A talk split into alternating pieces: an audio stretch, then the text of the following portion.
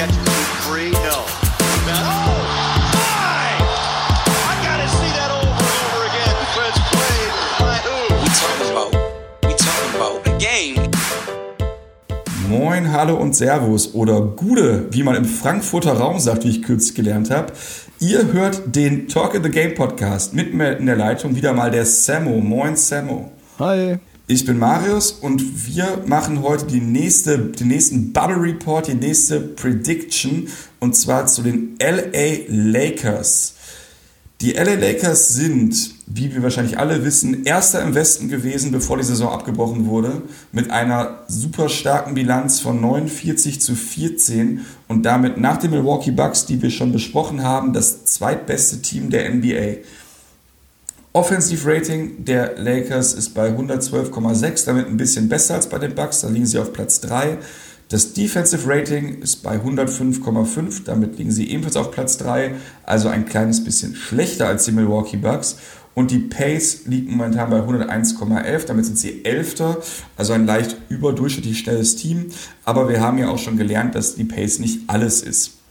Trotzdem finde ich das relativ bemerkenswert dafür, dass sie ein relativ großes Team sind und irgendwie auch relativ viele alte Spieler haben, dass sie ja irgendwie doch einen sehr attraktiven Ball gespielt haben. Und ähm, ja, wenn man sich das Lakers-Team anguckt, ähm, bei den Predictions dieses Jahr, beziehungsweise letztes Jahr vor der Saison, waren wir ja alle so ein bisschen skeptisch, was die Kaderzusammensetzung angeht. Ähm, wobei man natürlich da auch noch nicht irgendwie erahnen konnte, dass ein Dwight Howard nochmal ein relevanter NBA-Spieler wird. Und ähm, ne, somit muss man halt eben sagen, dass bei den Lakers durchaus ein paar überrascht haben. Und zwei Spieler haben jetzt nicht zwingend überrascht, aber haben auf jeden Fall ihre Erwartungen mehr als erfüllt. Und da spreche ich natürlich vom Duo LeBron James, Anthony Davis. Irre. Also statistisch so der Hammer, scoren irgendwie deutlich über 50 Punkte zusammen, rebounden beide gut. Ähm, LeBron gibt viele Assists, da ist Anthony Davis jetzt nicht so prädestiniert für. Dafür bietet er eine ganze Menge in der Defense an, was bei LeBron immer so, ja, ist, aber das kennen wir ja von ihm. Mhm. Man muss einfach sagen, überragend, ganz großartig. Samu, was ist dir noch zu den Lakers aufgefallen, abgesehen davon, dass sie sehr gut spielen und ein überragendes Star-Duo haben? Ja, genau. Ich wollte erst mal gucken, was noch äh, alles, was sie gut machen, aber im Endeffekt ist es so ein bisschen überflüssig, weil wir wissen, dass sie gut sind und wir wissen, dass sie natürlich mit James und Davis viele, viele gute Dinge auf den Platz bringen. Deswegen habe ich mal geguckt, was sie vielleicht nicht ganz so gut machen. Nicht hier, um die Laune zu vermiesen, sondern einfach nur mal so einen Hinweis darauf zu geben, was tendenziell in den äh, Playoffs, wenn man dann so will, vielleicht ein bisschen problematisch werden könnte. Und da sind mir drei Punkte aufgefallen. Äh, nämlich zum einen sind sie von draußen tendenziell ein eher unterdurchschnittliches Team. Ne? Also die können die Aktionen halt in der Zone von, von Davis und James von draußen nicht ganz so gut unterstützen, wie es vielleicht äh, optimal wäre. Und da müssen wir jetzt einfach mal gucken, wie das jetzt in der Bubble läuft, wo sie ja zum Beispiel den guten J.R. Schmidt hinzugefügt haben. Und äh, Diomedes, Jakob Raimund Schmidt. Jakob Raimund Schmidt, genau. und äh, den Dion Kellner, aber das ist jetzt vielleicht ein bisschen ganz weit hergeholt, lassen wir das. Auf jeden Fall, ähm, da weiß man auch nicht so genau, was, was man von den beiden kriegt und äh, muss mal gucken. Dann, ähm, sie sind relativ Turnover-anfällig, also 22. in der Liga, vor allem LeBron mit 4 und Anthony Davis mit 2,5. Kann man jetzt sagen, okay, LeBron übernimmt auch unglaublich viel Ballhandling und wer halt viel Ballhandling übernimmt, der hat auch mehr Turnover. Ja, das sollte jetzt keine Kritik an LeBron sein, sondern einfach nur insgesamt mal zeigen, dass sie vielleicht als Team ein bisschen sorgfältiger mit dem Ball umgehen sollten, wenn es in die Playoffs geht. Und das Dritte ist, und da kann ich mir vorstellen, dass das was Ausschlaggebendes sein kann, wo es einem in so einer richtig engen Serie Kopf und Kragen kosten kann, ist tatsächlich die Freiwurf-Percentage. Da ist man nämlich 28. ligaweit. Und nach Anthony Davis, der auch die meisten Freiwürfe zieht, mit, jetzt muss ich gerade mal nachschauen, 8,3 sind tatsächlich die nächsten acht Spieler nach ihm treffen weniger als 78 Prozent und teils deutlich weniger. Da ist unter anderem auch LeBron dabei, mit 69 jetzt in dem Fall. Und das ist schon so eine Sache, ne? wenn es wirklich äh, aufs Hauen und Stechen geht und äh, dann halt gerade gegen Ende des Spiels halt in einer Reihe gefault wird von beiden Teams, da triffst du mal besser. Aber äh, man muss jetzt dazu sagen, die drei Sachen, das ist jetzt natürlich Jammern auf extrem hohem Niveau, äh, weil, wie gesagt, ne, also Erster im Westen musste auch erstmal hinkriegen bei der Konkurrenz. Und ich muss dann auch dazu sagen, im Vergleich zu unserer Preview, da muss ich mir natürlich allen voran mich selbst an der Nase fassen, weil ich glaube ich noch sogar der kritischste war unter uns. Hätte ich nicht gedacht, dass das so gut funktioniert bei den Lakers. Die Lakers haben mich enorm Lügen gestraft, kann man fast sagen, und haben einfach bewiesen, dass das, dieses Duo mit dem durchaus wackeligen Supporting Cast trotzdem gut funktionieren kann. Insofern Chapeau, also zumindest LeBron James und Anthony Davis gegenüber. Ja, ich würde uns da mal so ein kleines bisschen in Schutz nehmen, weil man ja auch so ein bisschen sehen muss, dass es einfach dieses Jahr viele Teams gibt, die einfach aus verschiedenen Gründen eben einfach Lücken haben. Ne, es, ich glaube, dass einige Teams deutlich besser performen oder performt haben, als man denkt. Ich meine, die Raptors sind ja auch so ein Fall, wo man sich irgendwie nicht so ganz sicher war, wie gut die sein können. Ähm, ich glaube, wir waren einfach so ein bisschen ähm, sehr daran gewohnt, einfach in, letzter, in den letzten ja, fast zehn Jahren diese krassen Superteams zu haben. Ja. Ähm, und haben das vielleicht auch einfach ein bisschen falsch verglichen. Ähm, und selbst, ich meine, bei den Clippers, die hatten es ja auch nicht ganz so leicht mit einem, mit einem langzeitverletzten Paul George irgendwo und ähm, einem load gemanagten Kawhi Leonard dementsprechend stimmt, würde ich mal sagen, da würde ich uns so ein bisschen wenigstens in Schutz nehmen, auch wenn das jetzt, ne, ich verstehe jede Kritik, ich kritisiere mich da auch selber gerne für, aber gut, ne, nur mal so, um, um unsere Ehre ein bisschen zu retten. ähm, Sehr gut. Ja, dann habe ich dann direkt mal zwei Fragen an dich, die mich jetzt so am, am meisten irgendwie bewegt haben. Ähm, ich würde sagen, die Lakers stehen und fallen ja nun einfach mit, ähm, mit Anthony Davis und LeBron James. Darüber muss man jetzt nicht großartig drüber reden. Ähm, aber was traust du den beiden zu? Was glaubst du, jetzt die, in der Bubble ist es relativ egal, aber was glaubst du vor allem können sie in den Playoffs leisten? Meinst du, sie können diese, diese Leistung aus der Saison aufrechterhalten? Glaubst du, sie können noch einen oben draufsetzen? Ähm, oder glaubst du, dass eventuell einfach auch aufgrund des vielleicht immer noch etwas wackeligen Supporting Cast, wie du gerade schon sagst, sich die Gegner besser auf sie einstellen können und dann vielleicht eben auch gerade Anthony Davis vielleicht nicht mehr so überzeugen kann wie in der äh, Regular Season? Also grundsätzlich würde ich sagen, ich traue den beiden absolut alles zu. Du hast recht, es wird natürlich deutlich mehr auf die beiden fokussiert werden und das ist halt äh, dann genau das Thema mit dem Supporting Cast. Der haut natürlich in der in den Playoffs wesentlich mehr rein als in der Regular Season. Ne? Da kommst du noch irgendwie so über die Runden, aber da wird es ein bisschen brenzlicher. Dennoch, die beiden werden auf jeden Fall abliefern und, und ich meine, wir hatten es im letzten Podcast bei den Bucks immer mit diesem Thema, er hat es bewiesen, er hat es nicht bewiesen, aber wenn er auf jeden Fall eins bewiesen hat, dass er halt unter Druck auch ziemlich smooth weiterspielen kann.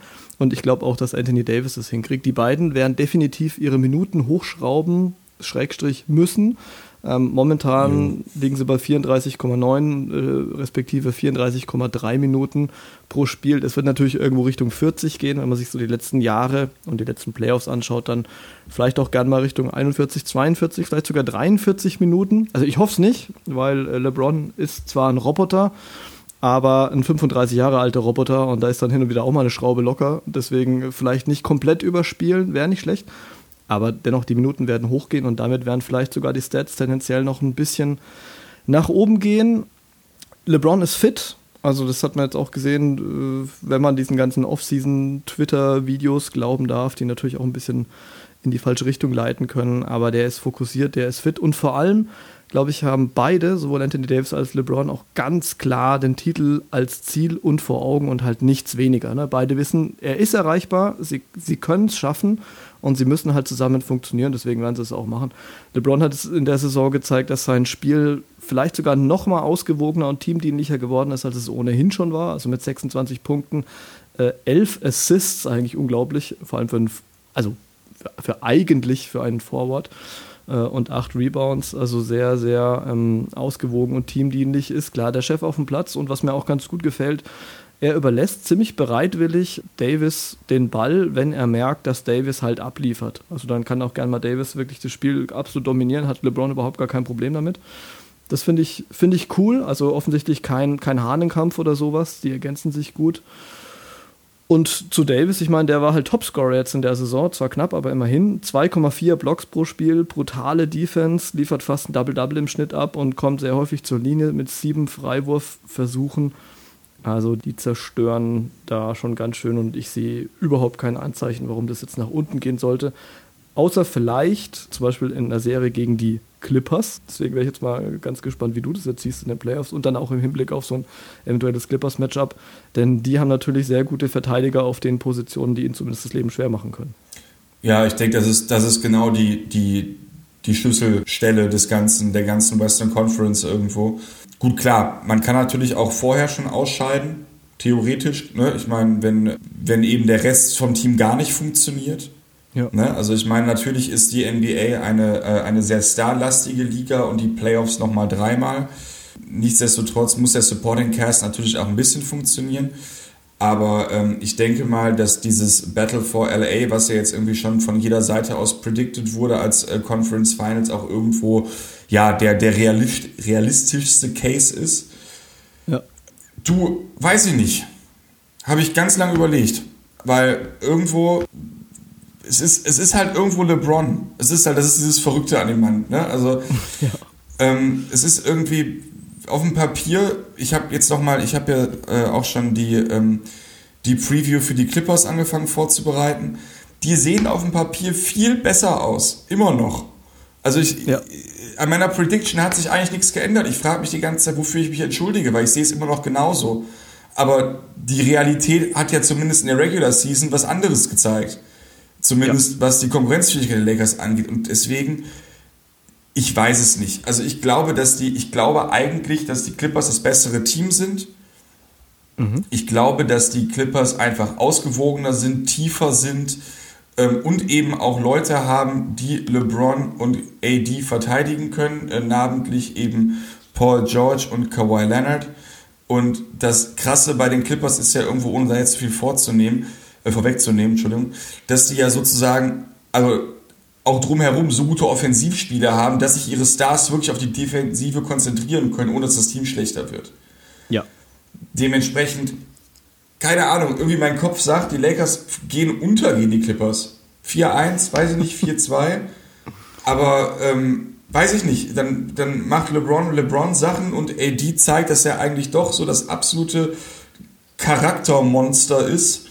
Und dann schaut schon wieder anders aus. Ne? Es, ist, es ist schwierig vorherzusagen. Ich glaube, dass die, ich glaube, dass die, dass die ähm, Clippers so ein bisschen dis, dieser ähm, ja, dieser, dieser Feld sind, den sie eben nicht mit ihrer mit ihrem Two-Man-Punch da weghauen können.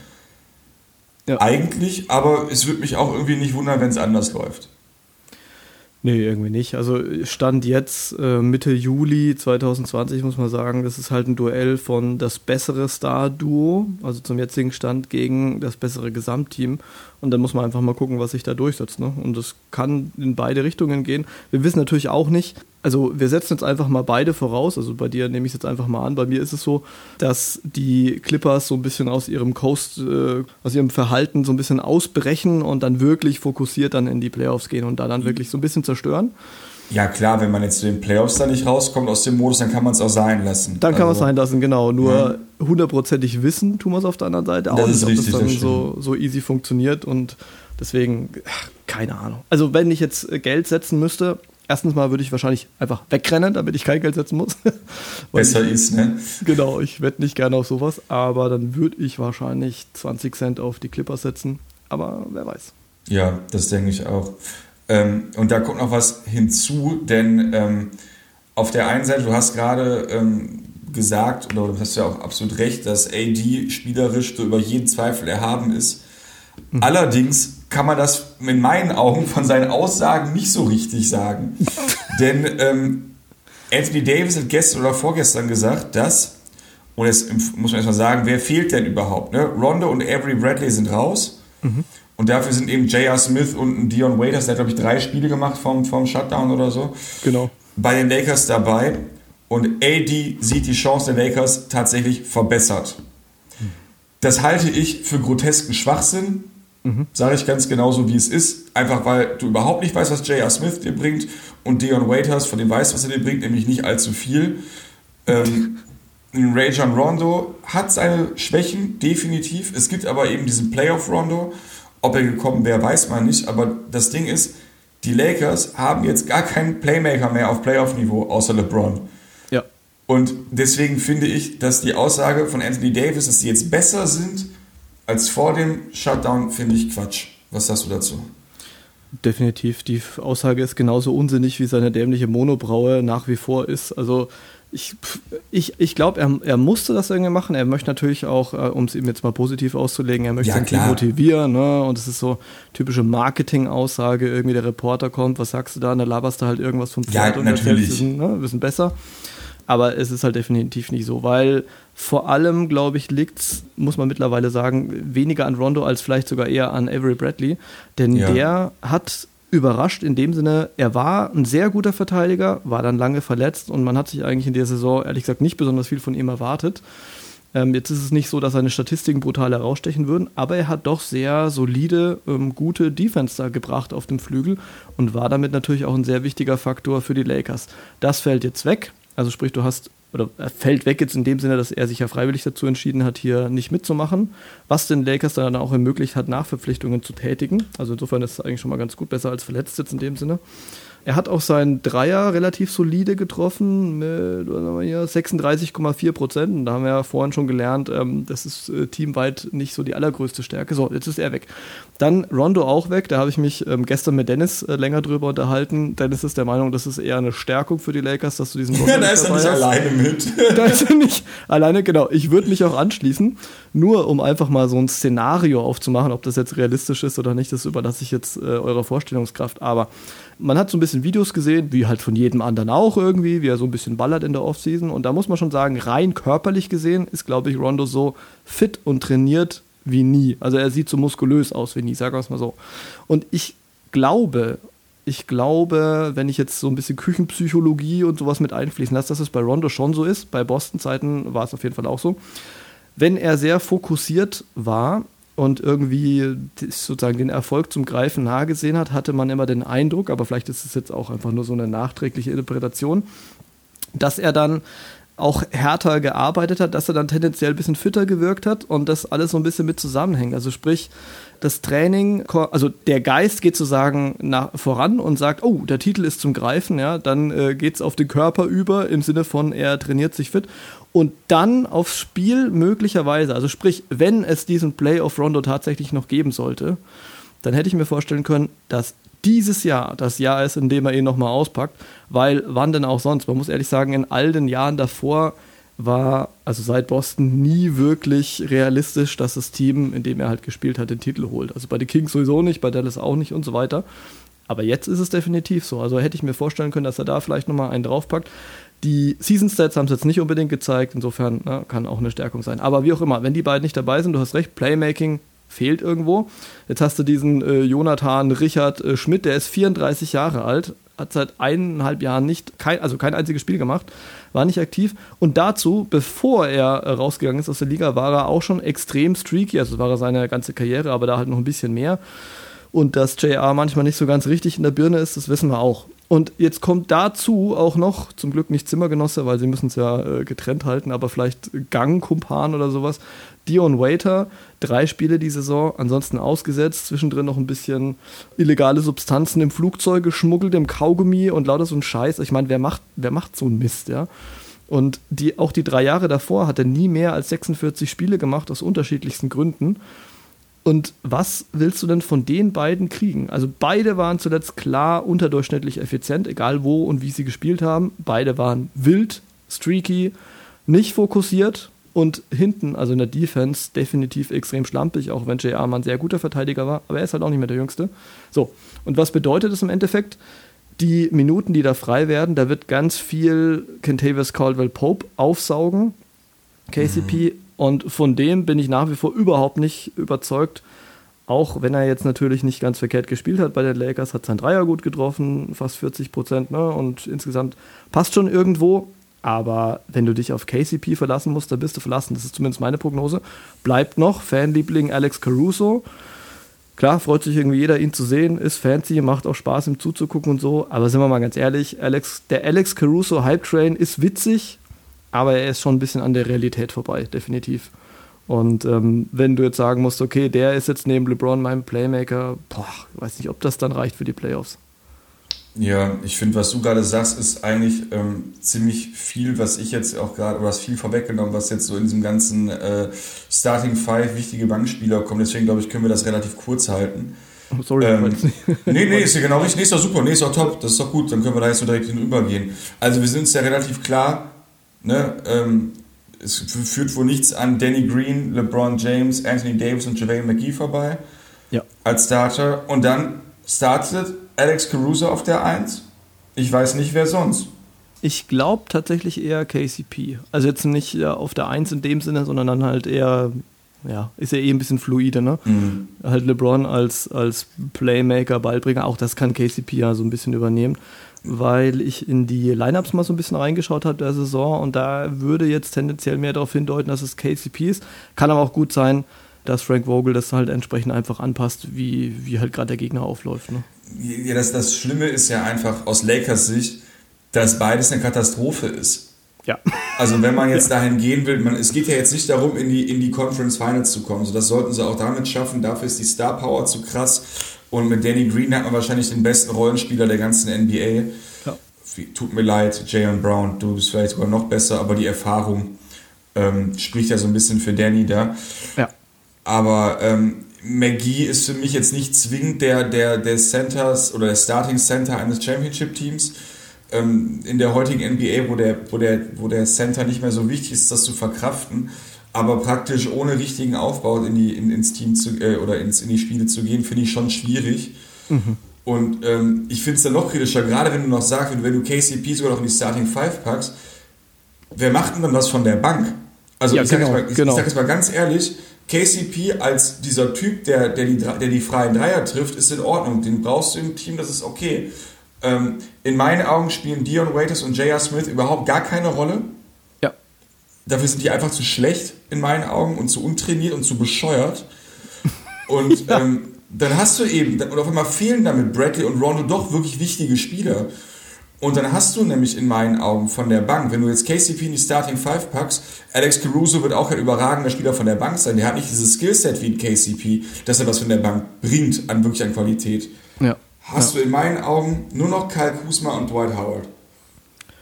Und Genau. Ja. Dwight Howard ist ein Typ, okay, cool, der hat uns, der hat uns gezeigt, was er kann. Das ist mehr als wir dachten. Aber das ist er jetzt nicht Championship-Kaliber Best Six Man. Der kann das eben mit McGee zusammen auf der 5 wuppen, glaube ich. Da tut sich nicht viel, das ist in Ordnung. Und Kyle Kuzma passt nicht in das System der Lakers. Nee, nach wie vor nicht so richtig, das stimmt. Ne, es, es, tut, es, es tut mir jetzt total leid an die Lakers-Fans. Ich, ich, wie gesagt, ich persönlich fände auch Lakers in den Finals cool. Definitiv. Ähm, weil die Clippers haben meiner Meinung nach noch ein bisschen mehr Zeit. Die Lakers müssten so langsam. Ja. Also, weil LeBron einfach nicht jünger wird. Aber die grundsätzliche Frage ist ja, kann irgendwer Playmaking von LeBron übernehmen? Und ich sage für mich nein. Also Nee. nur in, in zwei Minuten oder so, aber nicht wirklich. Also es gibt definitiv Leute, die das gern machen würden, ne? also äh, namentlich halt JR und Dion. Ich glaube, die haben überhaupt gar kein Problem damit, wenn du sagst, du übernimmst das Playmaking, sagen, Nein, geil, mach die ich, mach können. Verzeihung. Ja, genau. Und dann ist halt die Frage, ne, wenn, wenn so jemand dann irgendwie Playmaking übernimmt und dann irgendwie denkt, er kann jetzt dann des Öfteren mal abdrücken, das ist natürlich, wie, wie sagen sie, die Amis dann immer so schön, conduct detrimental to the team. Nur halt auf dem Court. Ja, aber äh, du hast absolut recht, ich wüsste jetzt auch nicht. Also da, da muss dann vielleicht noch ein bisschen mehr von KCP kommen und mag natürlich sein, dass er das auch äh, in gewissem Maße bringen kann, aber ich bin dann schon echt sehr skeptisch. Ja, ich auch. Da sind wir uns dann ja sehr einig. Ähm, und Ja. dementsprechend auch da wieder, wenn man jetzt dann wieder guckt, wer ist denn der, der Keyplayer, auf wen kommt es an, da muss man ganz einfach sagen, es ist LeBron. Weil LeBron muss in meinen Augen das komplette Playmaking übernehmen, also zumindest 90% des Playmakings. Er muss scoren, weil ohne LeBrons 25 Punkte plus schaffen sie es auch nicht. Anthony Davis kann nicht 35 scoren oder noch mehr. Da ist er einfach, das ist einfach zu viel. Und was er eben auch noch machen muss, er muss auch mittelmäßig verteidigen. Denn wenn LeBron nicht dann dazu noch seine Defense einigermaßen bringt, ist das Team auch da nicht gut genug. Da habe ich das Problem, zum einen, wenn er nicht übernimmt, wenn er nicht das alles macht, dann schaffen es die Lakers auf gar keinen Fall über die Conference Finals hinaus. Das geht einfach nicht. Und auf der anderen Seite, da komme ich im späteren Verlauf nochmal zu, mache ich mir so ein bisschen Sorgen, dass wenn LeBron das alles übernehmen muss, dass man auch dann in den Conference Finals nicht bestehen kann, weil er einfach nicht mehr kann. Weil er einfach, weil einfach viel zu viel von ihm verlangt wird. Und dann ist eben ein, ein, Two-Man-Punch-Game einfach zu wenig, weil es ist eben 5 gegen 5 beziehungsweise 8 gegen 8. Genau, also wir haben ja schon gesagt, er wird und kann das alles bringen, mit Ausnahme eben äh, von elitärer Defense. Ne? Wenn es auch noch dazu kommt, das klaut dir einfach so dermaßen viel Energie. Und da ist es einfach so, ein 25-jähriger Spieler, der hat dann halt einfach mehr Energie. Und das muss auch, also ich kann mir irgendwie nicht vorstellen, selbst bei so einem Robotermenschen wie ihm, das muss auch ihn irgendwann mal treffen, also rein energietechnisch gesehen. Ja, eben. Und ich meine, selbst wenn nicht, ich meine, selbst wenn er das überragend macht, ist halt irgendwie, also der spielt ja da nicht irgendwelche Pappenheimer. Ne, das ist ja jetzt, das sind ja gute Gegner, die er da hat. Und die Teams werden ja auch immer besser von Runde zu Runde. Und genau. ähm, bei den Clippers wird eben einfach, oder mit den Clippers kommt dann einfach ein Team auf sie zu. Ich meine, klar kann LeBron da richtig krass was machen. Der ist verrückt, der Typ, was der in der Lage ist zu tun. Und er ist wahrscheinlich auch der Einzige in seinem Alter, der das überhaupt kann. So, auf jeden Fall, ja. Ne? ja. Aber ich glaube einfach nichtsdestotrotz, dass einfach, dass, dass er muss so viel übernehmen und ich glaube, wenn LeBron nicht absolut geisteskranke Fabel-Playoffs spielt, dass die Lakers dann eben einfach ein, ein, ein, großes Problem haben gegen die besten Teams der Liga, weil eben einfach diese, diese Unterstützung beim Playmaking fehlt. Weil die hat Janis ja. eben. Die hat ein Kawhi, der muss das Spiel nicht machen. Nur das sind ja so die Teams, über die wir reden. Ne? Ein, ein, ein äh, Raptors-Team, das ist eh ausgeglichen, aber die haben einfach verschiedene Leute, die das Playmaking machen können. Und der Superstar muss nicht alles übernehmen, was das angeht. Nee. Deswegen habe ich mir jetzt auch, also LeBron ist der absolut offensichtliche Schlüsselspieler. Und dann habe ich mir noch einen rausgeschrieben, der eben nicht so der offensichtliche ist, aber dem jetzt irgendwie noch furchtbar viel mehr Wichtigkeit zukommt als ohnehin schon, nämlich Danny Green. Denn ähm, Daddy Green wird derjenige sein, der die besten Spieler des Gegners verteidigt, so sie denn nicht irgendwie im Radius von äh, Anthony Davis natürlich auftauchen, der da natürlich noch ein bisschen besser ist. Aber äh, gerade auf dem Flügel draußen oder so wird es unfassbar auf Danny Green ankommen. Und da ist jetzt halt die Frage, wie gut ist er drauf ähm, aktuell? Und er ist jetzt mittlerweile auch 32, hat letztes Jahr ein fabelhaftes Jahr gespielt bei den Toronto Raptors. Wenn man die Zahlen vergleicht zu letztem Jahr, hat es in allem so ein bisschen abgenommen. Ne? Er muss aber nicht nur Fabel-Defense bringen, sondern er muss auch fabelhaft Dreier schmeißen, weil wer soll es sonst machen? Das ist ja äh, im Grunde genommen seine Jobbeschreibung. Und was er halt nicht kann, ist jetzt irgendwie großartig dribbeln und den Ball bringen, aber vielleicht muss sogar da ein ganz bisschen irgendwie dann also bringen jetzt ist vielleicht zu viel gesagt, aber zumindest mal die eine oder andere Bewegung irgendwie mit dem Ball auch noch dazu kommt. Und da kommen richtig, richtig große Anforderungen auf ihn zu, damit eben der Rest äh, smooth läuft. Weil wenn Danny Green, also ich, oder ich könnte es andersrum ausdrücken, wenn Danny Green in den Playoffs Grütze spielen sollte, weil irgendwie nicht fit oder was weiß ich ja, das könnte ein Genickbruch sein für die Lakers, was dann höhere Beine anbelangt, weil dann, dann hast du wirklich nur noch einen Two-Man-Punch, der da irgendwie vorangehen muss. Ja, da bin ich komplett bei dir. Das stimmt. Also klingt jetzt insgesamt alles so ein bisschen negativ. Ich glaube, äh, also so, so ist es gar nicht gemeint. Also ich bin sogar sehr optimistisch eigentlich oder viel optimistischer bei den Lakers, als ich es vorher war. Aber man muss natürlich auch gucken, irgendwie gerade bei den guten Teams, wo hapert es. Dann haben wir ja bei den Bucks auch gemacht ne, und haben auch ein bisschen ein paar Sachen rausgepickt, irgendwie, woran es scheitern könnte. Und so ist es dann hier eben auch. Aber die, die lassen sich eben auch finden in dem Fall. Ja, das denke ich auch. Ähm, dann würde ich mal weitergehen zu meiner Prediction. Mhm. Ich glaube, dass die Lakers den ersten Platz im Westen halten. Da bin ja. ich mir doch relativ sicher. Und ähm, dann ist halt das Ding, ich glaube, dass sie in der ersten Playoff-Runde, ohne den, den Pots, zumindest den Pelicans, zu viel äh, vorwegzunehmen, dann auf die Pelicans oder die Blazers treffen. Mhm. Und da kann ich mir eben schon vorstellen, einfach weil da so eine krasse Power denen schon entgegenkommt von Teams, die einfach aufgrund von Verletzungen und anderen Sachen so ein bisschen underperformed haben, mhm. dass sie da schon sechs Spiele brauchen, um sich durchzusetzen, dass es eben kein Selbstläufer wird. Mhm. Dann geht es eben weiter und auch in der zweiten Runde, wenn es dann, weiß ich nicht, gegen die Nuggets geht oder gegen die Rockets oder gegen die Thunder, was weiß ich, aber wahrscheinlich eher gegen, die, gegen eins der anderen beiden Teams, mhm. dann ähm, denke ich, dass sie da auch wieder sechs Spiele brauchen. Mhm. Oder auch sieben sogar, je nachdem, gegen wen sie spielen. Das sind einfach alles schwere, schwere Gegner, die sie haben. Das ist nicht wie im Osten so, wo das, wo das wo die erste Runde so ein Freifahrtschein ist irgendwie. Ja. Dann glaube ich eben, dass sie in den Western Conference Finals auf die Clippers treffen. Und hier kommt natürlich dann das auf an, haben wir ja gerade schon mehrfach darüber gesprochen, wie sehr können LeBron und AD abliefern, was können sie leisten. Mhm. Und ich glaube einfach nur, dass die vielen Spiele, die sie vorher haben, dass die wirklich zum, zum Nachteil gereichen können. Weil ich einfach glaube, dass die Clippers sich ein bisschen leichter tun werden. Warum kann ich jetzt gar nicht sagen. Die, Team, die Gegner sind ja gleich stark irgendwo. Die Western Conference ist ja ziemlich ausgeglichen. Ja. Aber irgendwie habe ich das Gefühl, einfach, dass die, weil einfach da die Breite so ein bisschen eher da ist und die bei den Lakers so ein bisschen fehlt. Aber ähm, ja, wie gesagt, für mich ist es dann irgendwo, es wird auf das Battle for LA hinauslaufen und wer dann da gewinnt. Also für mich sind die Clippers klarer Favorit, aber nichtsdestotrotz ähm, können auch die Lakers schaffen. Und danach, wie gesagt, habe ich ja gerade schon letzten Pod schon bei den Bucks gesagt, es ist und bleibt einfach ähm, ja dann eine Sache von, von Form, von wie, wie fit sind die Teams. Dann kann, glaube ich, jeder Champion werden. Den ganz klaren Favoriten gibt es in meinen Augen nicht. Nö, ich auch. Also ich kann es auch kurz machen. Ich würde auch sagen, erste Runde wird zäher als gedacht, wie viele Spiele auch immer das bedeutet. Äh, das könnte auch ein 4 zu 1 zum Beispiel gegen Memphis oder sowas sein, ne, wo auf jeden Fall mehr gekämpft werden muss, als man dachte, weil man sich halt so ein bisschen reinspielen muss. Dafür könnte ich mir vorstellen, dass die zweite Runde dann relativ souverän abläuft und zwar unabhängig vom Gegner weil einfach hier das Star-Duo auf Betriebstemperatur gekommen ist und die dann nichts abschenken wollen. Und mit diesem guten Gefühl im Rücken geht man dann in die Western Conference und verliert dann einfach gegen die Clippers und äh, deren Tiefe. Insofern äh, wäre jetzt meine Prognose einfach Clippers Bucks.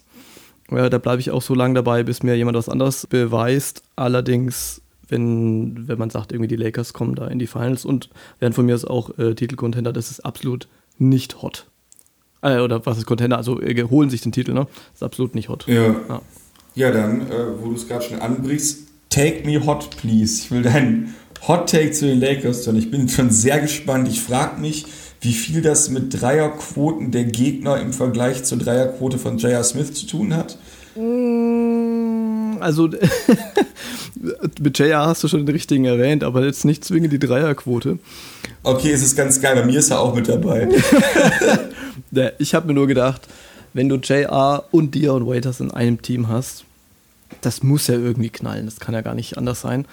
Deswegen ist mein, mein lauwarmer Take, dass einer von beiden oder beide entweder aus dem Team oder gleich aus der Bubble fliegen werden. Und zwar entweder wegen Missbehavior generell oder wegen Verstoß gegen die Corona-Regeln. Also ich kann mir nicht vorstellen, dass du beide in einem Team hast und sich beide mustergültig ver verhalten. Also einer bei allem werden wir Schlagzeilen lesen und uns gut unterhalten fühlen, habe ich so den Eindruck.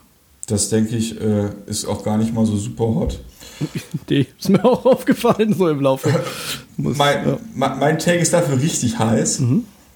denn es geht ja um J.R. Smith und es geht tatsächlich auch um Erfolg. Oha, da wird's, da wird's wirklich. Mein Hot Take: Dwight Howard und J.R. Smith erleben von LeBron James angespornt ihren zweiten Frühling. Mm. Okay. Und deswegen ist die überragende Bank der Lakers, also sprich die Tiefe, ja. der Grund, warum sie sich im Battle for, LA in den Conference Finals durchsetzen und in die NBA Finals einziehen. Okay, dein Hot Take geht gegen alle deine eigenen Überzeugungen. Das lasse ich dir als Hot definitiv durch. Ja, das geht wirklich gegen alles, was ich vorher gesagt habe. Ja. Aber das wäre krass. Also das wäre ja, das würde ja praktisch dann äh, mich wieder Lügen strafen. Und die, es wäre nicht das erste Mal, dass die Lakers das machen. Nee, und das Schlimme ist. Das ist halt das Ding. Das Schlimme ist, bei JR ist es ja noch nicht, also ist es ja noch nicht mal ausgeschlossen, dass der plötzlich gut spielt. Ne, bei jedem anderen würde ich nee, sagen, nee, aber der, was weiß ich, was der vorher dann doch eine Flasche Hennessy weniger gebechert oder so. Aber kann schon sein, dass der irgendwie aufdreht. Ich weiß es nicht. Vielleicht hat er ja auch so Battleground-Basketball auf irgendwelchen Courts gegen irgendwelche Verbrecher gespielt oder so und ist ja super tough. Das kann gut sein, ja. Hat alle. Man weiß es nicht, ne? Nee, man weiß man bei ihm absolut nicht, ja. Ich glaube, abschließend müssen wir nochmal sagen, das hast du ja auch gerade schon angeteasert, bei den Lakers ist es immer Meckern auf hohem Niveau. Ja, auf sehr ne? Wir gehen ja beide davon aus, dass sie in die Conference Finals kommen. Ja. Und wir trauen ihnen ja auch irgendwo zu, auch die Finals zu erreichen. Wir können es einfach nur statistisch und irgendwie anderweitig nicht, nicht irgendwie predikten. Nee, und bei mir ist es immer so, muss ich auch ganz klar sagen, das Team, das am meisten im Medienfokus durchgenudelt wird und hochgejubelt, ja, egal ob zu Recht oder zu Unrecht, der macht es auch ein bisschen Spaß, dran rumzukritteln, muss man ehrlich sagen. Ohne, dass man das jetzt irgendwie böse mhm. oder persönlich meint, aber und da ist natürlich. Äh, Boah, das habe ich gar nicht. Nee? Doch, das geht mir. Nee, gar nicht. Ich, ich, ich muss ganz ehrlich sagen, dass ich die LA Lakers mag. Ich finde, das ist halt eine wirklich coole, historienreiche Franchise. Und ich finde die, also ich gönn's den eigentlich eher als den Clippers. Jetzt kriege ich Ärger vom Andi auf jeden Fall, wenn der das hört. ähm, aber es ist so, keine Ahnung, so das Lakers-Trikot, das ist einfach ikonisch. Ja, da haben wir die krassesten Spieler gespielt, ohne jetzt ein Lakers-Fan zu sein. Ja. Aber dieses Fan-Ding ist mir ja eh weg. So, ich bin ja kein großartiger Fan mehr in dem Sinne. Und die Lakers sind einfach ein ikonisch krasses Team und LeBron ist der Spieler unserer Generation. So, und wenn der noch einen Titel holt, dann würde ich mich definitiv freuen. Ja. Ne, so die Zeit, dass ich so, ne, so, so ein halb LeBron-Hater war, da, da war ich 17, so, ne? Ja. Das ist halt vorbei. So, ich würde es ihm gönnen, ich würde würd mich total freuen. Ich sehe es einfach wirklich nur nicht so richtig. Das ist es einfach. Ich versuche immer so für mich zu diesem hinzufinden. Ja. Das ist es und das sehe ich irgendwo nicht. Also bei, bei mir ist auch ganz klar so, ich gönn's ihnen absolut. Ich gönn's LeBron, ich gönn's auch Anthony Davis, ich gönn's auch sämtlichen Spielern, die da sonst auf der Bank sitzen und der Franchise auch. Da habe ich überhaupt kein Problem damit. Mir geht's wirklich meistens einfach so, gerade in LA, ne, der, der Medientrubel ist natürlich enorm. Der wäre höchstens noch in New York ein bisschen höher, aber die äh, rechtfertigen das spielerisch halt überhaupt gar nicht. Insofern äh, Geht. geht, geht so. Deswegen bleibt eigentlich nur LA übrig und das nervt mich halt manchmal so. Und was mich halt nervt, ist nicht LeBron, sondern das, was mit LeBron oft einhergeht, nämlich irgendwie dieses Narrativ, oha, der König kommt in die Stadt der Ja, Engel ja.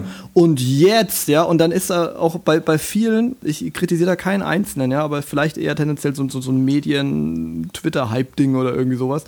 Da habe ich manchmal das Gefühl, da wird bei je, vielen jegliche Realität irgendwie über Bord geworfen und es geht einfach nur noch so diesem sehr naheliegenden Gedanken nach. Und das nervt mich halt einfach ein bisschen. Und deswegen war ja auch am Anfang schon so, äh, als es hieß, LeBron geht nach LA, da gab es noch gar kein Team. Da gab es im Prinzip nur LeBron Ja, und ja. zwar niemand da und schon war klar, dass sie Meister werden. Und da denke ich, und das, das, das regt mich auf.